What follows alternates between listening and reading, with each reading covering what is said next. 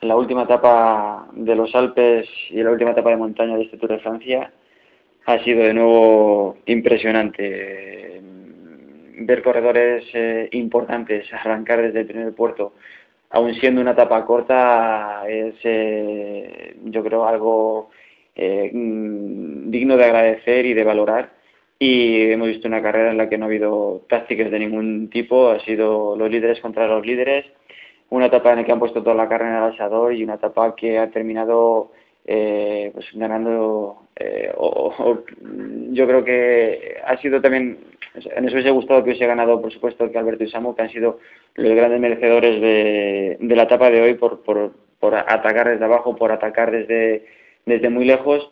y, y, esa era nuestra ilusión y lo que todos soñábamos, ¿no? Pero yo también quiero reconocer la labor de este corredor que lleva trabajando todo el Tour de Francia para su líder de equipo, ha sido el corredor que el último corredor del equipo de Oscar que ha estado con, con Bockler en cada etapa de montaña. Y yo creo que ha sido también un digno ganador esta etapa de Alpe d'Huez, sobre todo por esa labor de, gregario que ha hecho durante toda esta carrera que, bueno pues que en muchos casos eh, muchas veces ni siquiera se reconoce no eh, los corredores eh, y, yo creo que todos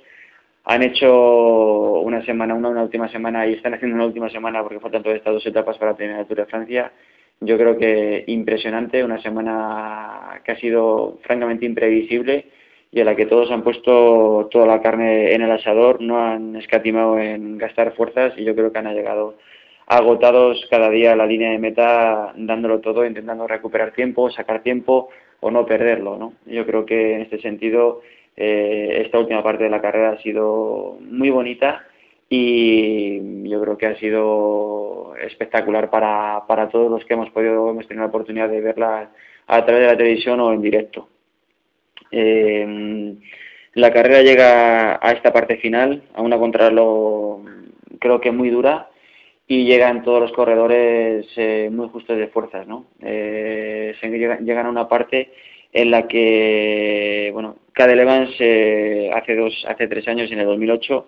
eh, estaba en una situación parecida conmigo, él tenía un minuto y medio de retraso eh, con respecto a mí y soñaba con ganar el Tour de Francia que finalmente no puedo quitarme. Y este año pues con Andy Schleck la diferencia es un poquito inferior. Y, bueno, la verdad es que Andy es un corredor que se ha defendido francamente bien en las últimas contrarros que ha corrido y, no le va a ser sencillo a Cadel Evans, ¿no? Pero creo que en esta parte final, después de los esfuerzos que ha hecho de los dos y de los esfuerzos que, que, llevan haciendo durante esta carrera, pero sobre todo los esfuerzos que han hecho Andy en las dos etapas, en las dos últimas etapas eh, alpinas, eh, le pueden pasar factura. Eh, en cualquier caso, yo creo que cualquiera de ellos sería un justo y será un justo vencedor porque son corredores que, han luchado por ganar, que no han escatimado en, fuerza, en gastar fuerzas